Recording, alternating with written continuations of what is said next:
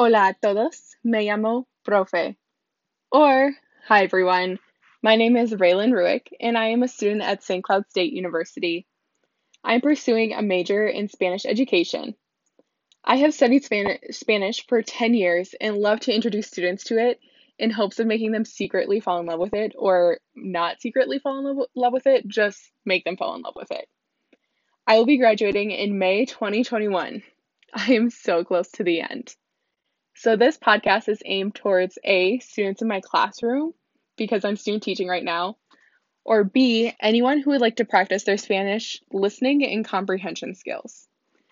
So, I will be covering a variety of cultural topics on this podcast, what I like to call cultural snapshots, some of which are more obscure, like today's topic, or some that are more relevant to, to today's day and age. So, Today we are going to be talking about El Camino de Santiago. Entonces, vamos a empezar. Entonces, el Camino de Santiago empezó en la Edad Media. Era una parte importante del catolicismo. Si una persona pecó con un pecado muy grande, entonces la iglesia decidió que la persona necesita hacer una peregrinación para pagar por su pecado. Es, estaba un sacrificio a salir de, su vida normal y caminan la peregrinación. Eran tres peregrinaciones famosos durante la Edad Media.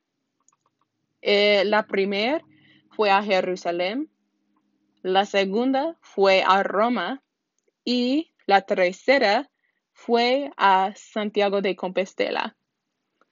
Los católicos creen que Santiago de Compostela es donde los huesos del apóstol de Jesucristo, Santiago, estaban encontrados y por eso es sagrado a los católicos. El camino de Santiago empieza en Francia y pasa por el norte de España que se llama Galicia.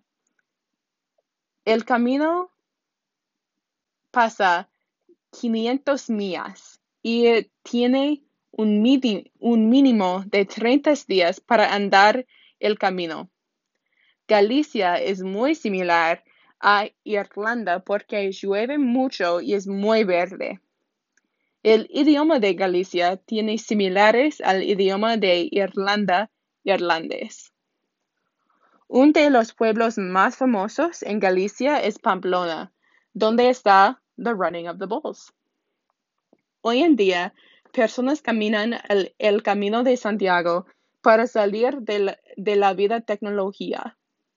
Quieren escapar de su vida normal porque el camino de Santiago toma un mínimo de 30, de días para terminar, puedo ver una semejanza a la peregrinación de la Edad Media.